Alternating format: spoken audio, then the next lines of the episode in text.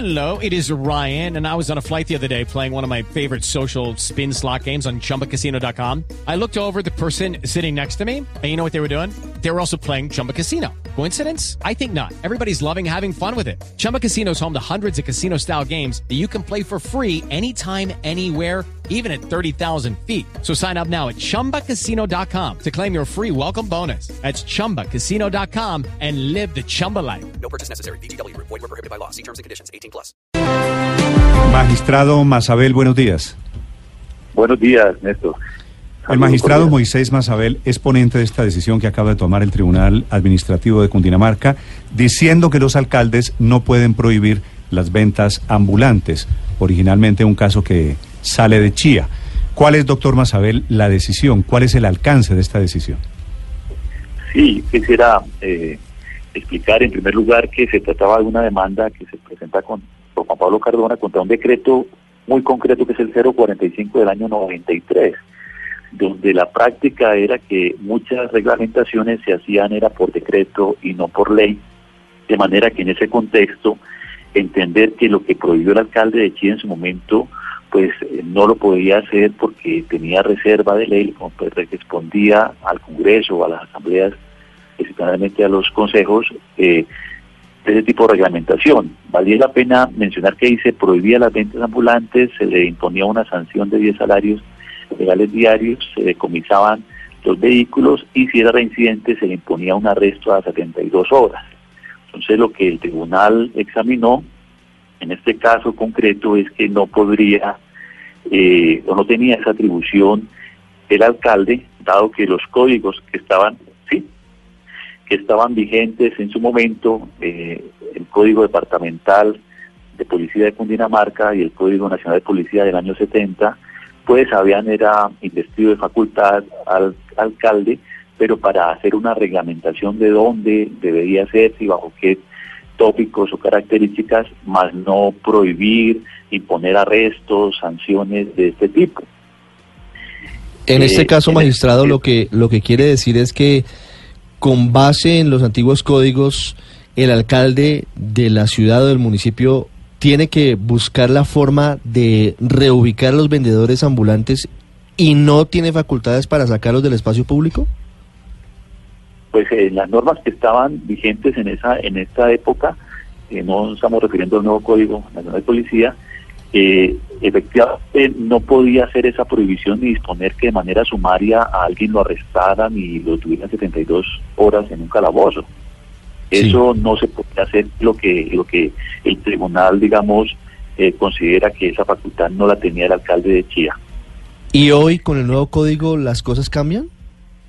pues eh, el, el código nuevo pues implicaría que habría que ah, adelantar digamos el, eh, la, la multa o la comparecencia perdón para que pudiera ser explicado y que sea una autoridad de policía la que la tome pero que eh, en particular eh, hoy día tampoco tiene el alcalde digamos la facultad expresa de ordenar ese arresto lo que queremos señalar al tribunal es que no puedo eh, motu propio expedir una, un decreto y ahora imponer que, digamos, las personas que usen falda entonces serán arrestadas. Es decir, no puedo imponer por vía de, ser autoridad de policía eh, tener la, la capacidad de establecer prohibiciones y sanciones. Eso le corresponde es al Congreso y a las asambleas. En este caso, el código sí tiene unas nuevas conductas que son las que han generado Eh, magis- Magistrado. No hemos perdido la comunicación, Luz María. Sí. ¿Me escucha, magistrado? Sí, lo escucho, lo Ah, escucho. magistrado, le quería preguntar lo siguiente, es que hay, hay como dos tipos de venteros ambulantes, podríamos decir. Uno son los que tienen que, necesitan de esto para sobrevivir, necesitan de ese trabajo porque no tienen empleo, no tienen otro tipo de ingresos. Y hay otro tipo de venteros ambulantes que son incluso algunas grandes empresarios que ponen en la calle ciertas ventas ambulantes en diferentes sitios de la ciudad. Esta norma, esto, esta decisión que ustedes acaban de tomar, de alguna manera no beneficia precisamente a unos, a, eh, este segundo tipo de venteros ambulantes, de empresarios que simplemente ponen sus ventas en la calle para evitar pagar impuestos y demás eh, cobros que tendrían que hacer en caso de no tener esas ventas ambulantes? Eh, No, porque la norma que se declaró nula es una del año 93, eh, de manera que con las nuevas normas de policía, las, las facultades que tienen los alcaldes eh, siguen siendo, digamos, para efectivamente, eh, digamos, perseguir y restaurar la tranquilidad, el orden público. Entonces, creo que, que hay que aclarar que el contexto en el que pronuncia el tribunal es respecto a una norma anterior, no es la actual, y que por lo tanto, pues ellos cuentan con unas facultades mientras se presuma la legalidad de, de dichos de dichas eh, eh, normas. Pero lo que no podíamos y es lo que puede servir relevante es por vía de decreto eh, el alcalde solito expidiera reglamentaciones y confundiera el poder de policía con la actividad o la función de policía. Entonces me parece que la discusión que hay en la actualidad pues sigue vigente porque el código nuevo pues establece esas facultades y por lo tanto pues hasta que no haya eh, pronunciamiento de la corte o en los casos concretos pues eh, sigue presumiéndose la legalidad de, de estas disposiciones. Magistrado, ¿esta es una tutela? Eh, ¿Cómo? ¿Esta es, una tutela? No, es una acción de nulidad. Entonces Sí. desaparece del ordenamiento ese decreto. Ese decreto establecía este procedimiento sumario para arrestar.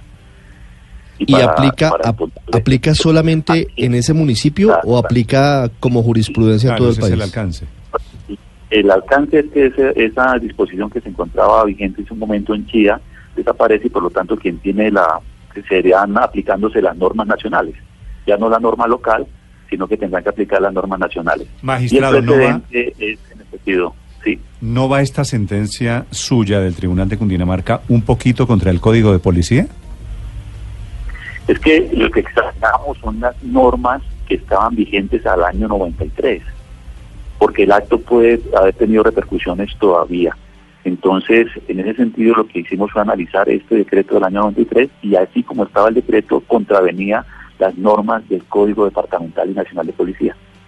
Pero no, eh, no se puede extrapolar esta decisión respecto del Código Nacional de Policía actual porque eh, ese pues se juzga con otros parámetros.